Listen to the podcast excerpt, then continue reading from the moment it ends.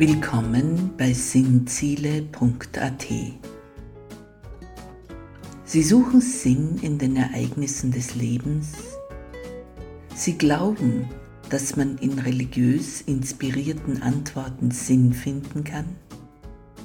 Vielleicht glauben Sie sogar an Gott, können aber mit Institutionen wenig anfangen. Sie wollen lieber selber denken, selber nach Sinn suchen dann sind Sie hier richtig. Hören Sie den Podcast von Raffaela macht Sinn zu verschiedenen Themen und Fragen des täglichen Lebens. Tauchen Sie ein in sinnvolle Anregungen für Ihren Geist und Ihre Seele.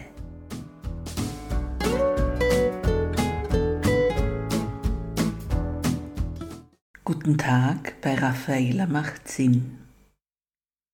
Heute im Themenkreis 7 Die Schöpfung und der Sündenfall betrachten wir uns im Pod 4 den letzten Tag der Schöpfungserzählung näher. Es gibt dazu überaus viel zu wissen, bücherfüllend sozusagen. Wir beginnen hier mit einem minimalen Einblick auf den siebten Tag der Schöpfung. Die ersten sechs Tage der Schöpfung finden wir im Kapitel Genesis 1 der Bibel. Nun betreten wir den Raum von Genesis 2, also sogar die Kapiteleinteilung, die in der Bibel manchmal wenig nachvollziehbar ist, hier aber Sinn macht, beginnt einen neuen Abschnitt für den siebten Schöpfungstag. Hören wir uns an, wie er auch anders beschrieben wird als die ersten sechs Tage. Es steht geschrieben in Genesis 2.1.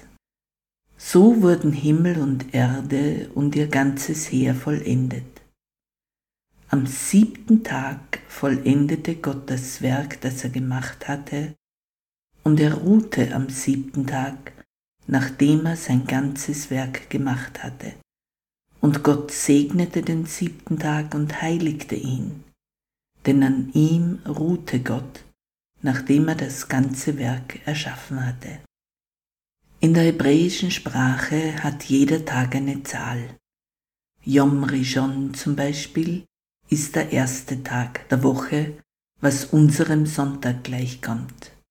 Dann Yom Sheni, zweiter Tag, was unser Montag ist. Besonders nett klingt der Freitag. Er heißt Yom Shishi, der sechste Tag. Und dann kommt der siebente Tag. Er hat als einziger Wochentag einen Namen. Er heißt Shabbat, dessen Wurzel das Wort Ruhen ist. Der Shabbat beginnt am Freitag gerade bevor die Dunkelheit einsetzt und wenn die Hausfrau nach dem Eingangsgebet die Augen wieder öffnet und die von ihr entzündeten Kerzen sieht.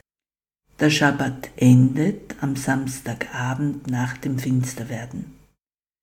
Wer sich zu dieser Zeit in Jerusalem aufhält, erlebt zuerst quasi Reglosigkeit und dann bei Einbruch der Nacht plötzlich Hektik und Aktivität rundum. Die Jungen gehen noch in die Disco, die Öffis verkehren wieder und der Lärmpegel auf den Straßen nimmt wieder sein übliches Ausmaß an. Gott vollendete sein Werk am siebten Tag, in dem er ruhte. Die Ruhe war die Vollendung, das Ausruhen. Außerdem segnete er diesen Tag und heiligte ihn. Am siebten Tag ruhte Gott und am siebten Tag ruht folglich auch sein Volk. Dieses Ruhen wird dann am Berg Sinai, als das Volk Israel die zehn Gebote erhält, in Stein gemeißelt. In Deuteronomium 20.8 heißt es, Gedenke des Schabbats, halte ihn heilig. Sechs Tage darfst du schaffen und all deine Arbeit tun. Der siebte Tag ist ein Ruhetag, dem Herrn, deinem Gott geweiht. Dieses Ruhegebot ist auch ausgedehnt auf alle Menschen im Land, auch den Fremden oder sogar den Sklaven und auf alles Vieh. Auch heute noch, wer sich am Schabbat in Jerusalem aufhält, wird kein Fortbewegungsmittel haben, außer seine eigenen Beine oder vielleicht arabische Taxis. Geschäfte sind geschlossen, bis auf die kleinen Läden in arabischem Besitz.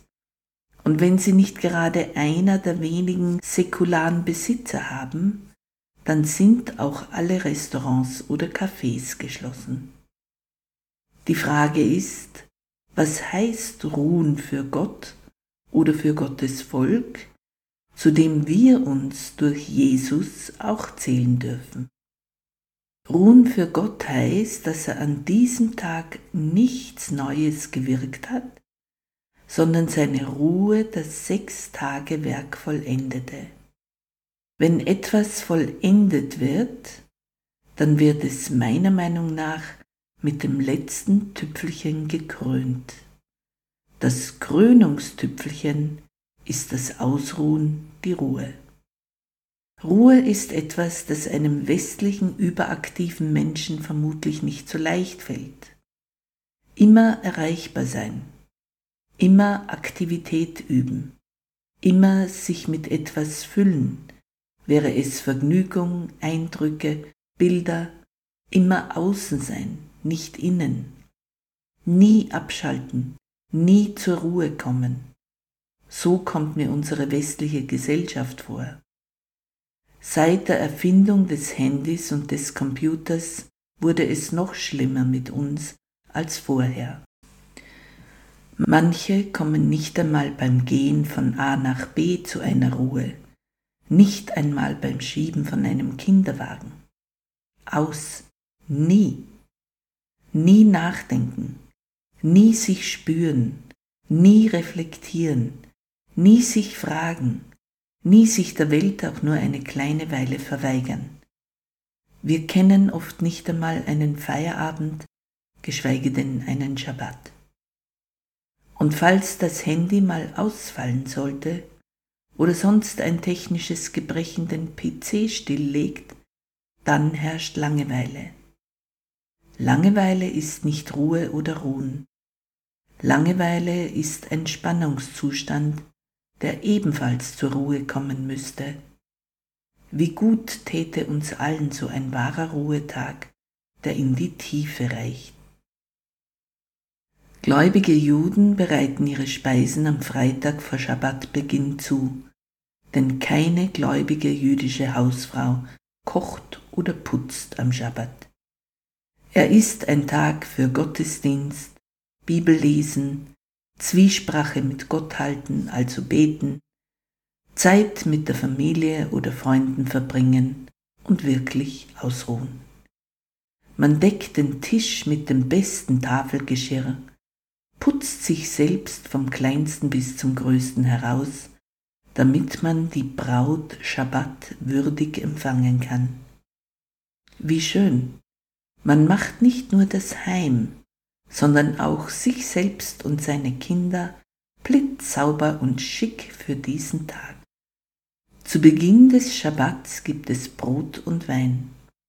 Der Hausverstand, üblicherweise der Familienvater, spricht den Segen über Wein und Brot. Das Brot ist ähnlich unserem Wiener Striezel und es gibt davon zwei Zopfleibe da sie erinnern an die doppelte Portion Manna, welches die Israeliten in der Wüste am Freitag erhielten, damit sie für zwei Tage genug Manna hätten. Das Brot wird gebrochen, nicht geschnitten. Jeder Anwesende isst davon und trinkt von dem Wein respektive Traubensaft. Der Hausvorstand segnet auch explizit seine Kinder die Mädchen und die Jungen, ebenso wie seine Frau. Dann wird ein festliches Mahl verspeist, mit Ruhe, Gesprächen, Fröhlichkeit und Muße. Nach dem Essen oder zwischen den einzelnen Gängen wird oft gesungen. Natürlich gibt es in den Synagogen Gottesdienste für Freitagabend, ebenso wie für Samstag. Gläubige Juden gehen an diesem Tag maximal 600 Meter plus minus, es ist nicht immer klar erkennbar, von ihrem Domizil weg. Daher gibt es zahlreiche Privatsynagogen in jüdischen Vierteln, wo man sich zum Gebet trifft. Gläubige Juden dürfen auch nicht rauchen am Schabbat, so sie Raucher wären, weil sie kein Feuer anzünden dürfen. Das gilt als Arbeit. Auch ist es verboten zu reisen, daher bietet die israelische Fluglinie El Al am Schabbat keine Flüge an, wie überhaupt an diesem Tag keine Flüge in Israel abgefertigt werden, außer es wäre eine lebensbedrohliche Notsituation. Es gibt zahlreiche Vorschriften, was man tun darf und was nicht, je nachdem, wie genau man es nimmt und welchem Rabbi samt Lehre man anhängt. Auch das kann einen Unterschied machen, hier und da, ebenso die teils erheiternde Kreativität, mit welcher das eine oder andere Schabbatgebot auch mal umgangen wird. Man denke bloß an die armen Raucher. Aber grundsätzlich ist das Einhalten des Schabbatgebots Ehrensache. Ich erinnere mich dabei an einen jungen jüdischen Iraker, den ich vor vielen Jahren bei Bekannten getroffen habe. Er erzählte, wie er nach Wien gefahren war, um bei einem gläubigen Rabbi die Schriften zu lernen. Am Samstagvormittag gingen sie in die Synagoge. An der Ampel, es war eine zum Schalten, wollte man, dass sie sich grün für Fußgeher färbte, blieb der gute Rabbi stehen. So standen sie da eine ganze Weile. Der junge Mann wusste nicht, worauf sie warteten. Nach einiger Zeit kam jemand vorbei, der offensichtlich kein Jude war, und drückte den Schalter, damit die Ampel sich auf grün stellte. Jetzt überquerten sie alle die Straße. Der junge Iraker hatte ein lebendiges Beispiel von Schabbatruhe erlebt. Den Knopf drücken wurde vom Rabbi als Arbeit interpretiert, daher wartete er, bis jemand vorbeikam, der den Knopf statt seiner drückte. So ernst nehmen gläubige Juden dieses dritte Gebot. Das Einzige, was die Schabbatruhe aufheben darf, wäre die Bedrohung des Lebens. Auch Jesus als gläubiger Jude ging am Schabbat in die Synagoge und auch seine Jünger, die alle Juden waren, hielten daran fest, nachdem Jesus nicht mehr sichtbar unter ihnen weilte. Was hätten sie sonst getan? Es gab kein Christentum, nur ein Judentum, welches überzeugt war, dass Jesus der von Gott gesandte Messias war. Das hob aber keines der Gebote auf wie auch Jesus selbst sagte, ich bin gekommen, um das Gesetz, genau genommen die Weisung Gottes zu erfüllen.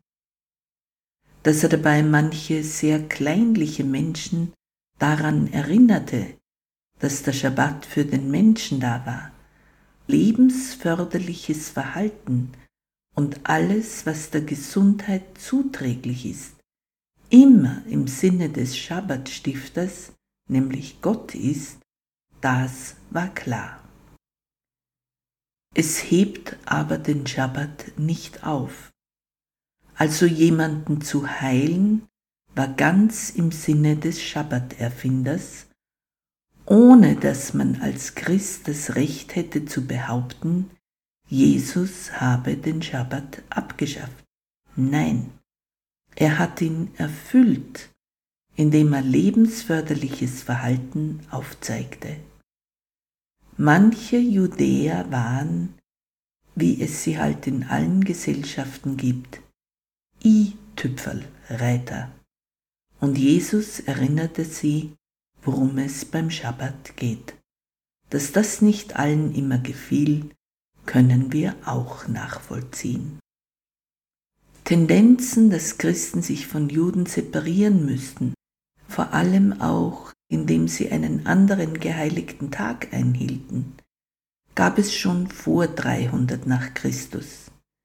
Ein gewisser römischer Bischof Silvester, jener, den wir am 31. Dezember feiern, befand, dass die Christen in Rom nicht mehr in die Synagoge gehen sollen zum Gebet, wie sie es 200 Jahre lang gehalten hatten, sondern am Sonntag, den heiligen Tag, feiern sollten, also am ersten Tag der Woche statt des siebten Tags der Woche. Kaiser Konstantin hat es dann 321 zum Gesetz gemacht, dass im Land der Römer der Sonntag der heilige Tag sein soll denn so konnte er gleich in einem Aufwaschen alle Anbeter des Sonnengottes mit den Jesusgläubigen vereinen und allen diesen ersten Tag der Woche, der heute noch Sonntag heißt, schmackhaft machen statt des Schabbats. Die Frage bleibt, wer hat den Christen diesen Tag geschenkt? Gott oder der römische Kaiser. Noch sehr viel gäbe es zum siebten Tag zu sagen.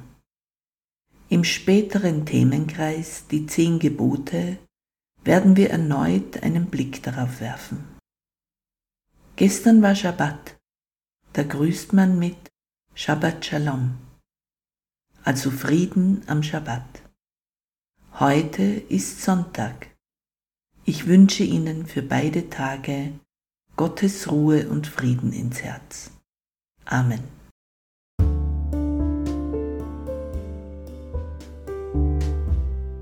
Vorschau. Hören Sie aus dem Themenkreis 7 Die Schöpfung und der Sündenfall, den Pot 5 mit dem Titel Jüdischer Einblick zur Schöpfungserzählung am Sonntag, den 16. Juli 2023. Wir lassen uns dann von Dr. Shaza vom Israel Bible Institute Erkenntnisse über den Schöpfungsbericht mitteilen. Bis dahin verbleibe ich, Ihre Raffaela, und Gott segne Sie. Amen.